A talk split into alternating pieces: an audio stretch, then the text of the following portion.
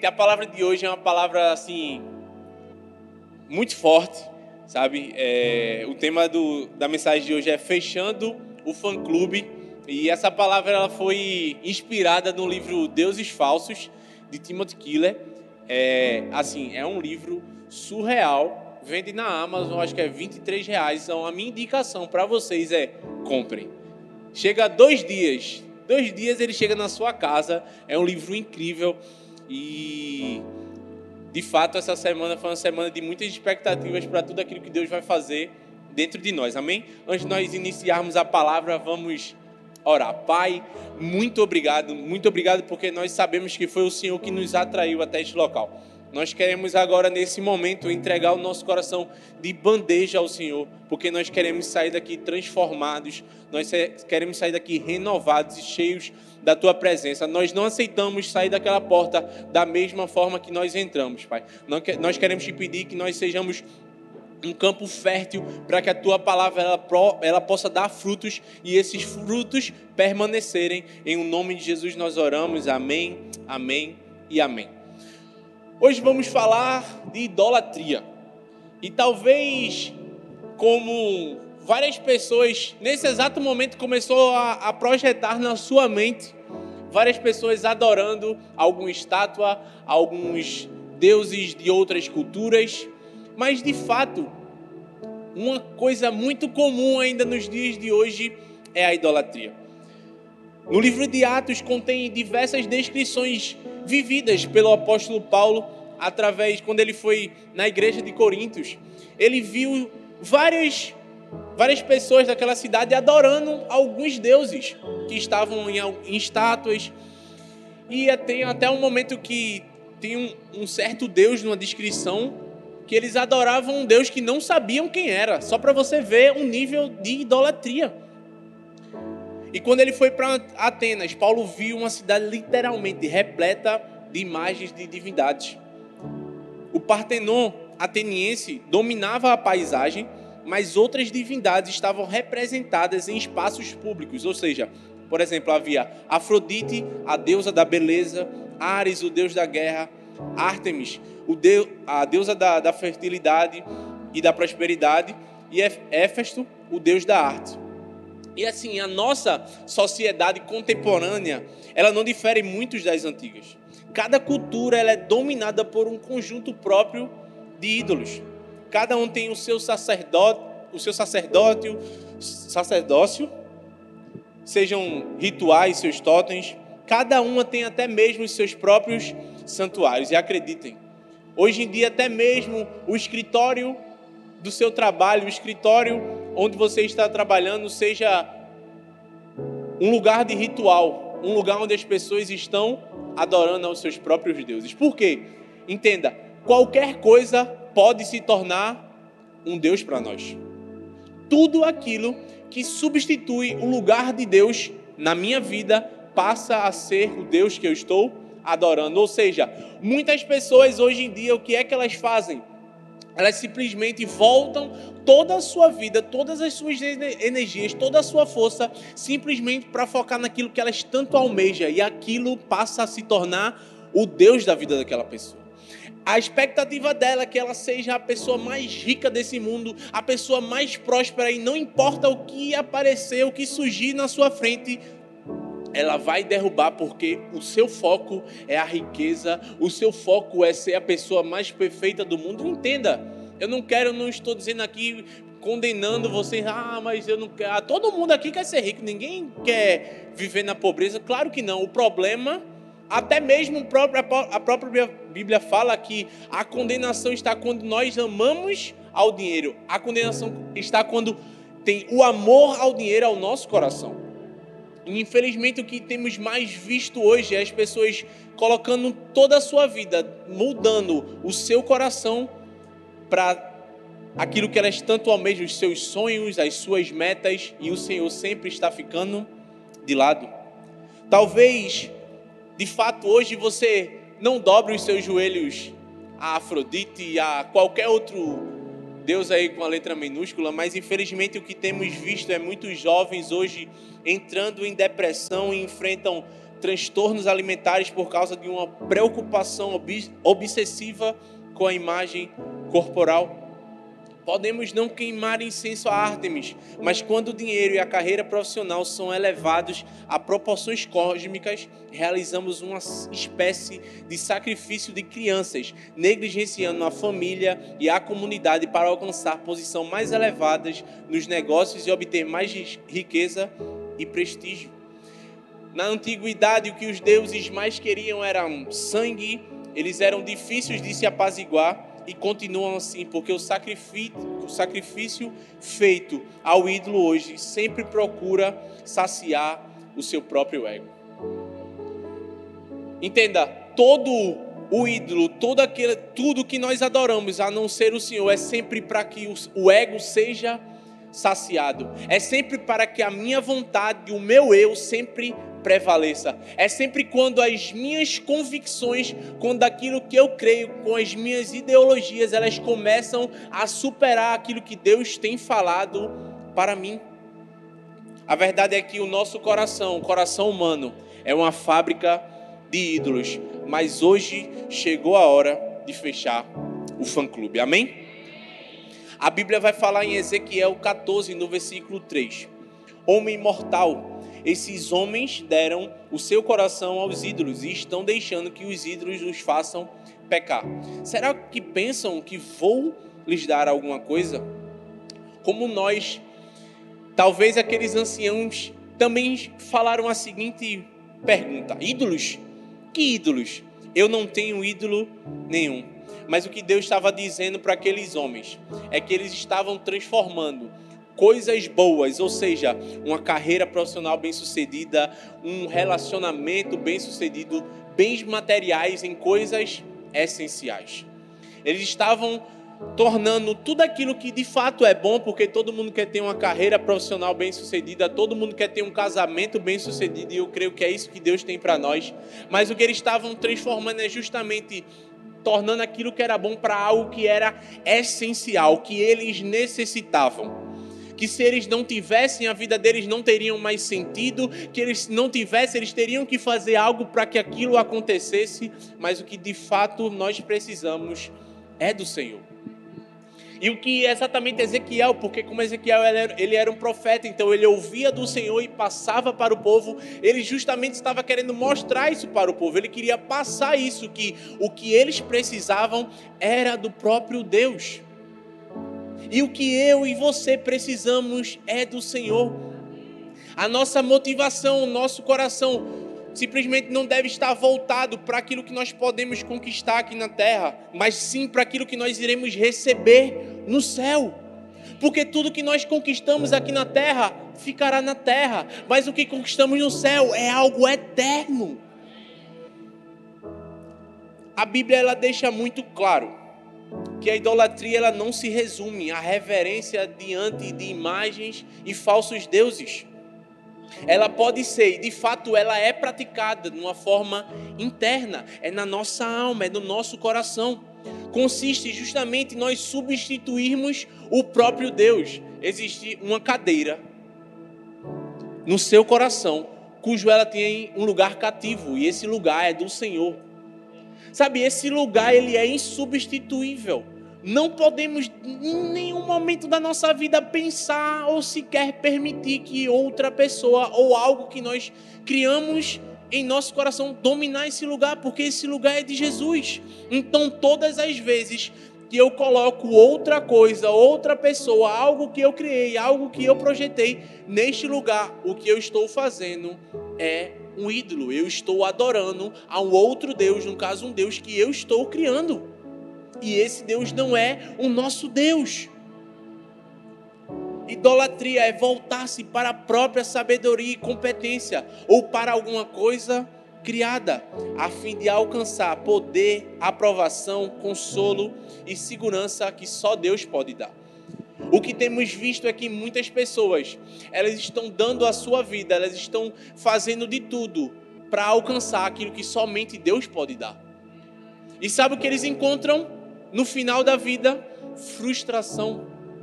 Porque tudo aquilo que a gente quer encontrar longe do Senhor, tudo aquilo que a gente quer obter longe do Senhor, infelizmente, nós só encontraremos tristeza, desânimo, frustração. É isso que nós encontramos longe do Senhor. É por isso que, infelizmente, quando nós substituímos este lugar, nós estamos indo numa direção totalmente contrária ao que Deus separou para nós. Porque o diabo ele vem para matar, roubar e destruir. Ou seja, todas as vezes que eu estou colocando um falso Deus no lugar do Senhor, eu estou justamente destruindo os sonhos de Deus para minha vida. Talvez seja uma verdade muito forte que, ah, Pedro, mais sério, mas é a verdade. Porque esse é o papel do diabo. O papel do diabo é destruir tudo, todos os sonhos poderosos, lindos que o Senhor separou para nós. Mas a decisão de colocar o Senhor no lugar que ele deve estar é minha e sua, e essa decisão ela é diária.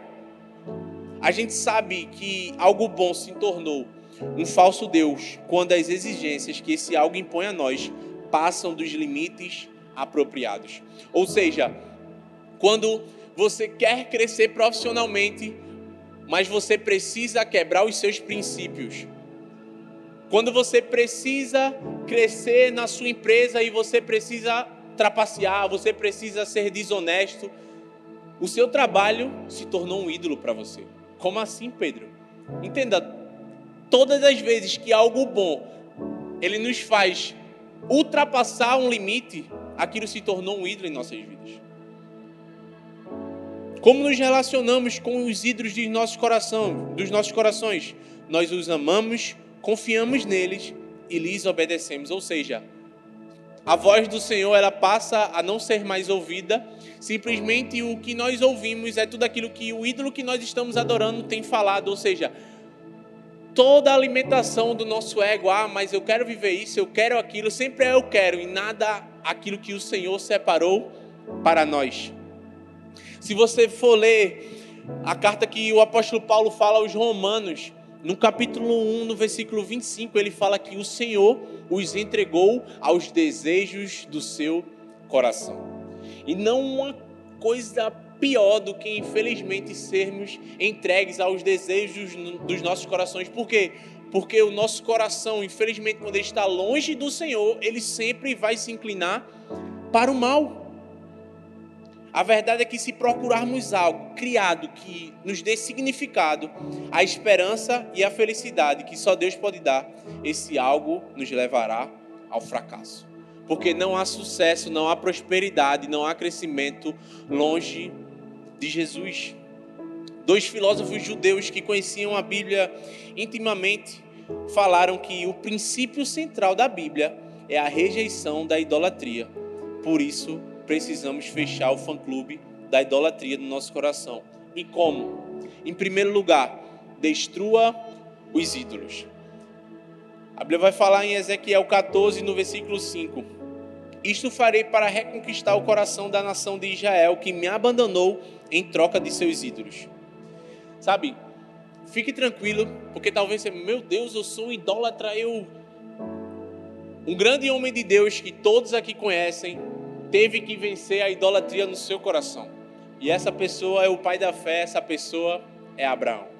Se você no, a gente sabe que em Gênesis 12 o Senhor chama Abraão. Sai da tua terra, da tua parentela e vai para um lugar que eu te mostrarei.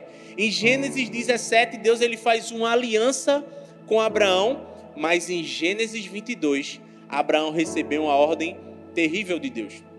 Eu não vou ler todo o versículo que é de Gênesis 22, do 1 ao 14. Eu vou tentar dar uma, uma paginada sobre a história de Abraão, que praticamente todo mundo aqui conhece.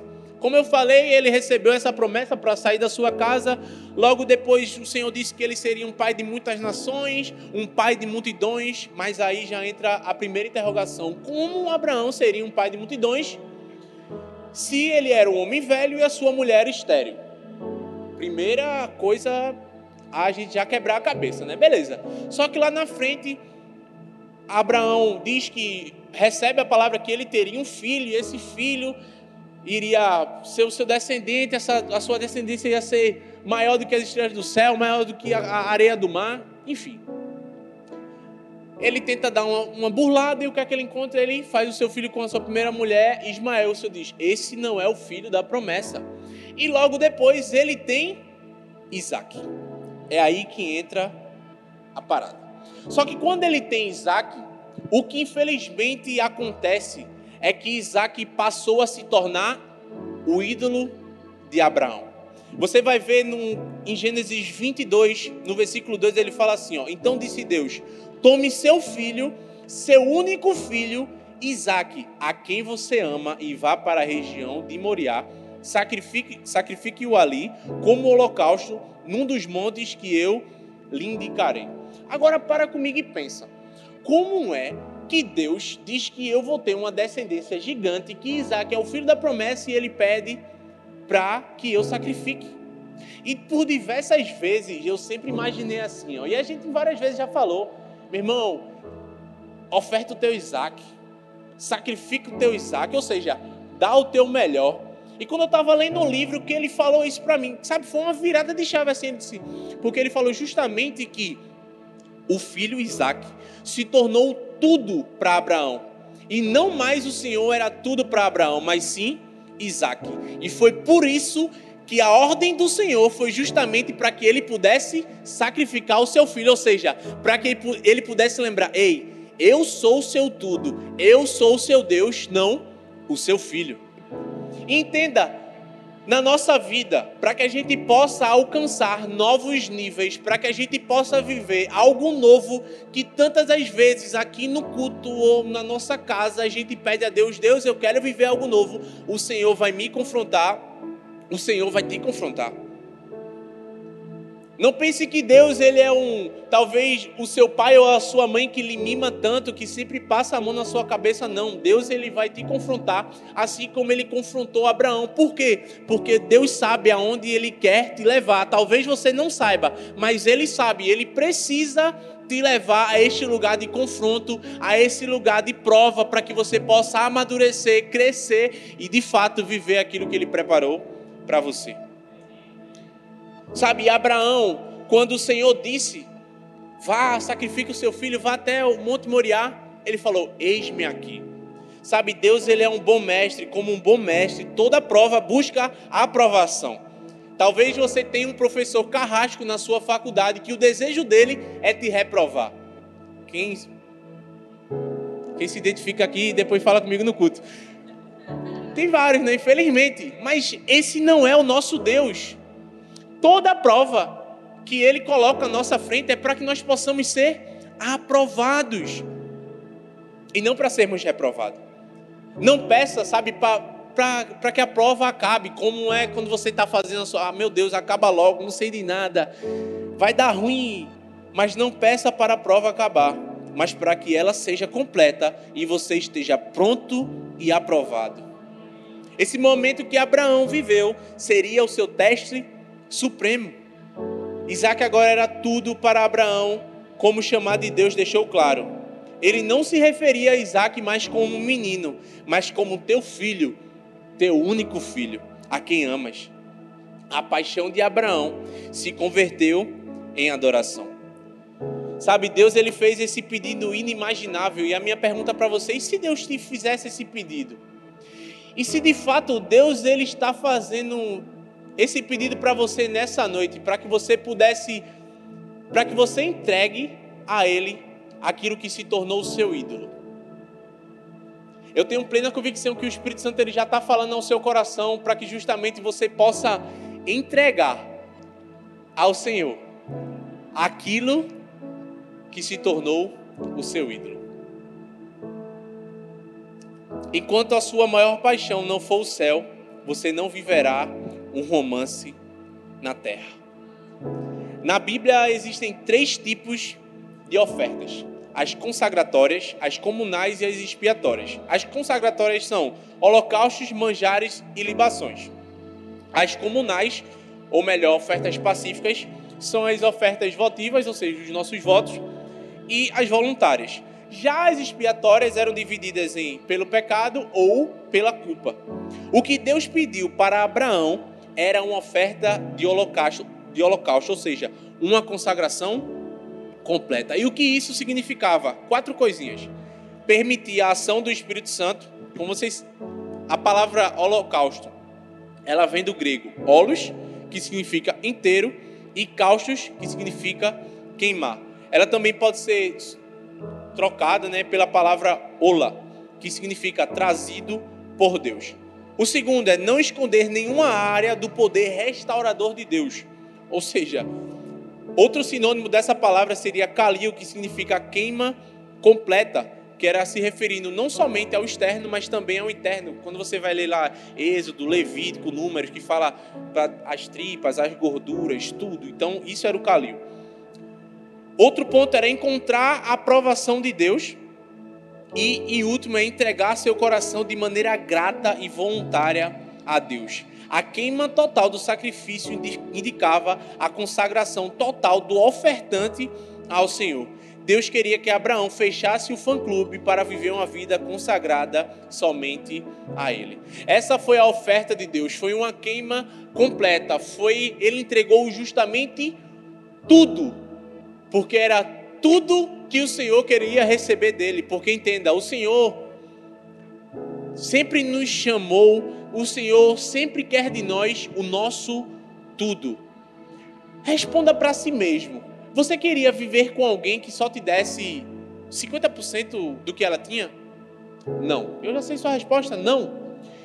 Então por que você quer viver com o Senhor e dando 50%, 80% ou talvez não dando nada do que você tem? O Senhor ele nos chamou aqui hoje para que a gente entenda e de fato entregue tudo o que nós temos, porque Ele quer tudo o que eu e você tem. Amém? Em segundo lugar, dedique-se em fazer o que Deus pedir. Gênesis 22, versículo 3 fala: Na manhã seguinte, Abraão levantou-se, preparou seu jumento, levou consigo dois de seus servos e Isaque, seu filho. Depois de cortar a lenha para o holocausto, partiu em direção ao local que havia que lhe havia indicado. Cortar lenha não é um trabalho fácil e exige muito esforço. Eu nunca cortei lenha, mas todo mundo aqui já deve ter visto algum filme e o cara pega o machado, pá, pá. Ou seja, requer muita força, requer muito esforço. E não se parece uma, uma função, um trabalho de alguém que foi chamado por Deus. Todo mundo concorda? Por quê? Mas todo o processo de libertação espiritual envolverá muita dor e muito trabalho. Talvez você já teve essa experiência com Deus, que Ele te pediu algo, ou que você precisou se libertar de algo e foi fácil? Não foi fácil. Talvez você teve que lidar com uma perda, e aquilo foi muito doloroso, foi um trabalho imenso, mas valeu a pena. E foi isso que aconteceu com Abraão. Em Gênesis 17, no versículo 5, fala: Não será mais chamado Abrão, seu nome será Abraão, porque eu constituí pai de muitas nações. Não é a posição que você está que revela a sua grandeza, mas quem te colocou nela. Sabe, não importa o lugar onde Deus te colocar, sempre será nobre e relevante. Não importa, meu irmão. Se você está lá, ó, cortando lenha, ou se você está lá em qualquer outro lugar, mas em qualquer lugar que você estiver, que foi o Senhor que te colocou, ali será nobre e relevante. Sabe qual é o mal que infelizmente tem assolado o nosso meio cristão? É que muitas pessoas acham que conquistou o chamado quando escreveu um livro, pregou em uma certa igreja, ensinou num, numa escola dominical, foi um, um conferencista reconhecido, foi o melhor profissional da sua área, mas conquistamos o nosso chamado quando fazemos a vontade de Deus. Nós conquistamos o nosso chamado quando nós obedecemos ao chamado de Deus. Quando Ele fala, filho, faça isso, e nós fazemos. Eu te provo isso, infelizmente, o que vai acontecer é que e a própria Bíblia fala: Mas Senhor, Senhor, eu expulsei demônios em teu nome, isso e aquilo. Ele fala: Apartai-vos de mim, vós que praticais a iniquidade, eu não vos conheço. Mas certamente aquele bom e servo fiel que obedeceu a sua voz e viveu o seu chamado, esse entra no gozo do teu Senhor. Não tente começar de onde, de onde as pessoas estão terminando, sabe? Celebre os pequenos passos. Sabe, todo processo ele precisa ser vivido inteiro, porque lá na frente nós reconheceremos e nós iremos valorizar tudo o que nós passamos, não pule etapas. Toda grande jornada envolve o primeiro passo. Você não deve selecionar o que você faz hoje, mas você deve olhar para o seu futuro, um futuro poderoso, um futuro abundante que o Senhor separou para mim, que o Senhor separou para você. Nas pequenas coisas, Deus prova o nosso caráter. Nas coisas grandes, Deus prova a nossa dependência. Sabe, quando eu li essa frase, Gabi estava do meu lado assim, eu disse: Eita Jesus amado. Sabe, porque são nas coisas grandes que muitas vezes a gente começa a tirar o nosso foco do Senhor. Ah, mas as coisas estão acontecendo. E a gente começa a adorar nós mesmos. A gente começa a esquecer do Senhor que foi Ele que nos fez, foi Ele que nos colocou naquele lugar, foi Ele que fez tudo aquilo. Sabe uma oração que eu aprendi com o pastor Felipe? Ele sempre fala, Pedro, ele me chama de Pedrão, ele chama Pedrão. Sempre quando você. E foi, ele falou justamente isso quando eu dei a minha primeira célula. Ele falou, Pedrão, a sua oração deve ser, Senhor, que seja no temor, no tremor e na fraqueza se o Senhor não for à minha frente, nem de casa me tire. Essa oração marcou a minha vida, até hoje ela é feita. Por quê? Porque essa oração, ela sempre vai estar falando: Senhor, eu dependo de ti. Se o Senhor não estiver comigo, nada pode acontecer. Essa deve ser a nossa oração. Em terceiro lugar, confie no caráter bondoso de Deus. A Bíblia vai falar em Gênesis 27, no versículo 7 a 8 ele fala: Isaac. Isaac disse a seu pai, Abraão, pai. Ele falou: Sim, meu filho. Isaac perguntou: As brasas e as lenhas estão aqui, mas onde está o cordeiro para o holocausto? Respondeu Abraão: Deus mesmo há de prover o cordeiro para o holocausto, meu filho. Imagina só, as brasas,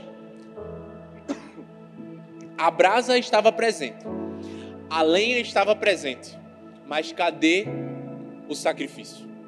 Imagine agora você, pai, o seu filho na sua frente, inocente, porque Isaac não sabia até então, ele não tinha dito para Isaac. E ele justamente fala: Pai, mas cadê o sacrifício? Imagina o desespero, imagina como estava o coração de Abraão. Mas a resposta dele é uma resposta que deve nos marcar. Ele fala: Deus há de prover, meu filho. A pressão estava aumentando e o que ele poderia explicar para Isaac?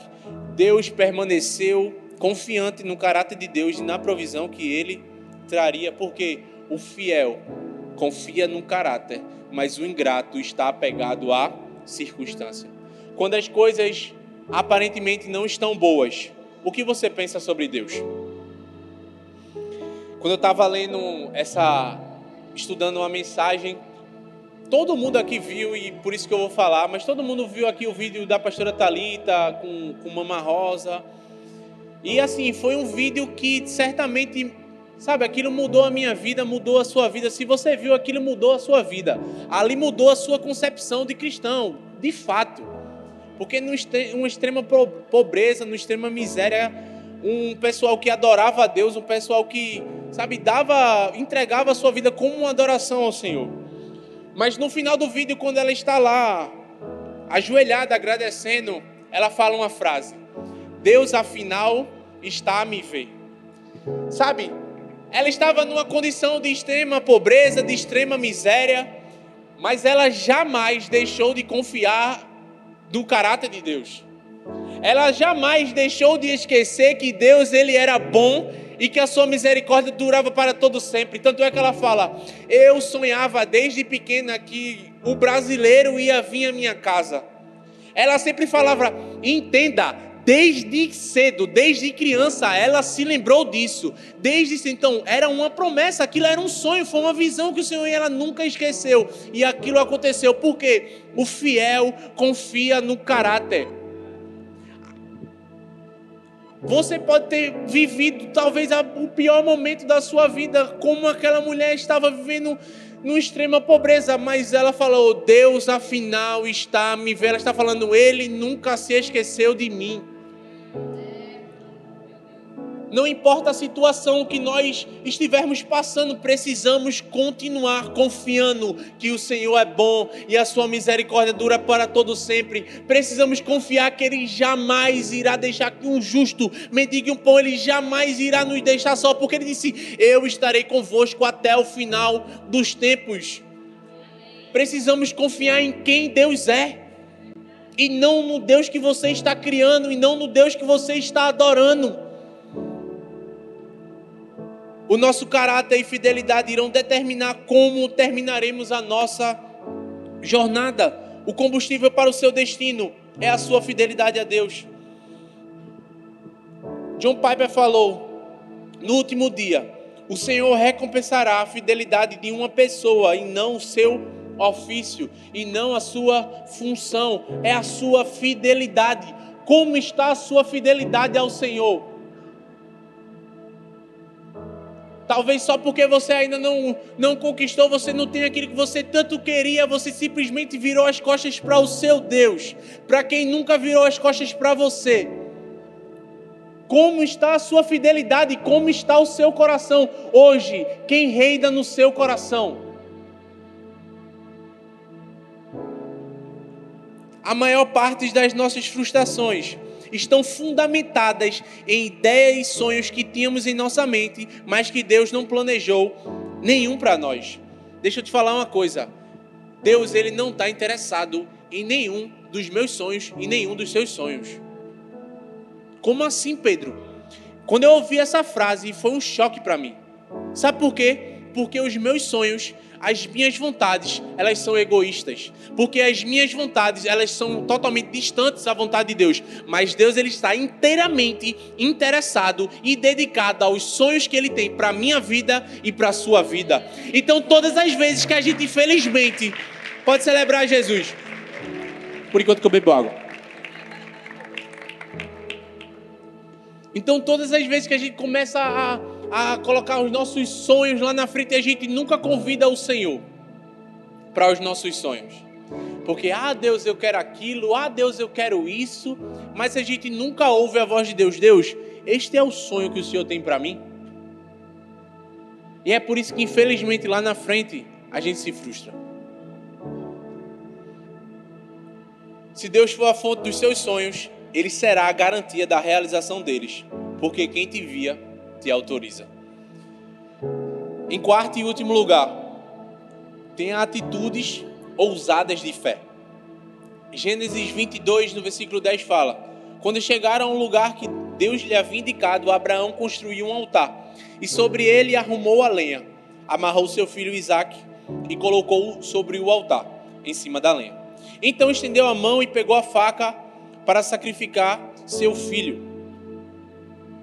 Um altar ele não pode ser levantado com bons pensamentos e boas intenções, mas com atitudes ousadas.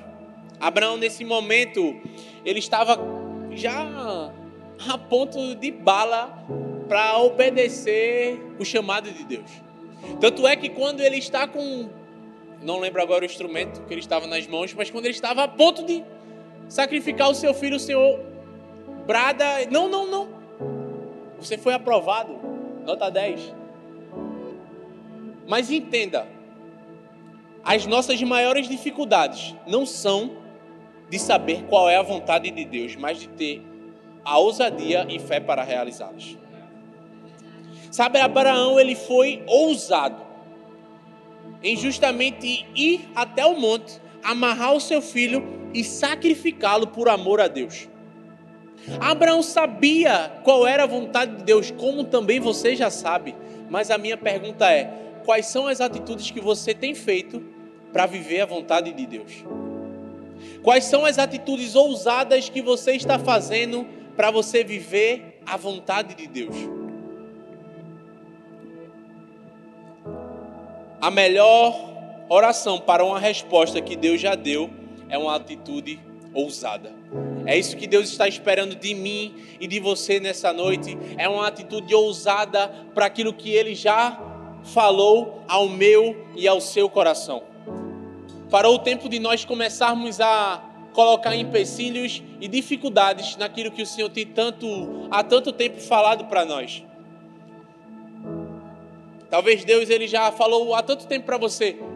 Quando é que você vai abrir uma célula? Quando é que você vai cuidar de pessoas? Quando é que você vai cuidar de vidas? Quando é que você vai fazer isso? E todas as vezes o que você faz é dar o simplesmente baixar a orelha, pagar de louco e dizer isso é coisa da minha cabeça. Ah, eu não tenho tempo, ah, não dá para mim, está difícil. Eu tenho várias coisas, sou atarefado, eu tenho. E você continua dando desculpas ao Senhor. E o que está acontecendo é que você está preso nesse engano, no engano que você tem adorado. A Bíblia vai falar em Êxodo do 14 ao 15. Disse então o Senhor a Moisés: Por que você está clamando a mim? Diga aos israelitas, israelitas que sigam avante. Ei, deixa eu poupar teu tempo, tá? Pare de orar por aquilo que Deus já te respondeu. Faça alguma coisa. Sabe, o que tem, infelizmente, acontecido é que todas as noites a gente, quando chega diante de Deus e ora a Deus, e Deus, Deus, Deus, Deus. E Deus, ele já deu a resposta para mim, para você.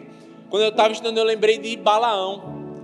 Quando o povo, um, um, rei foi lá e chegou a Balaão e disse: Balaão, você precisa profetizar sobre o povo de Israel. Diga aí, Balaão, um homem de Deus, profetizar contra o povo de Deus. E simplesmente Abraão foi consultar o Senhor. E qual foi a resposta do Senhor? Não, óbvio, é claro. Só que o que é que acontece? Balaão recebe uma nova proposta, dessa vez recebendo mais dinheiros. E o que é que Balaão fez? Foi de novo consultar o Senhor. Mas se o Senhor já tinha dado uma resposta, por que ele foi novamente? Porque o Deus do seu coração deixou de, de, deixou de ser o Senhor dos exércitos e passou a ser as riquezas que ele ganharia. E lá na frente, o Senhor simplesmente, simplesmente o entregou aos desejos do seu coração. Vá. Até quando a gente vai correr atrás de uma resposta que nos favoreça, quando na realidade a gente já tem a resposta que nós precisamos, que é a resposta de Deus? Até quando você vai continuar correndo atrás de uma resposta que já te foi dada? A atitude mais ousada que você terá vai ser a de quebrar a idolatria. E Deus responderá isso com um milagre. Gênesis 22, versículo 13 ao 14. Abraão ergueu os olhos e viu um carneiro preso pelos chifres no arbusto. Foi lá, pegou, sacrificou como holocausto em lugar de seu filho. Abraão deu àquele lugar o nome de O Senhor proverá. Por isso até hoje se diz: No monte do Senhor se provará. O que Deus está te pedindo para você entregar, Isaac significa ele ri. O que hoje te traz uma alegria, pode até mesmo ter sido uma resposta de oração, mas precisa ser colocado nas mãos de Deus. O que hoje Deus ele está te pedindo, que talvez foi uma resposta que o próprio Deus te deu, mas que está no local errado. Queria que você ficasse de pé no seu lugar.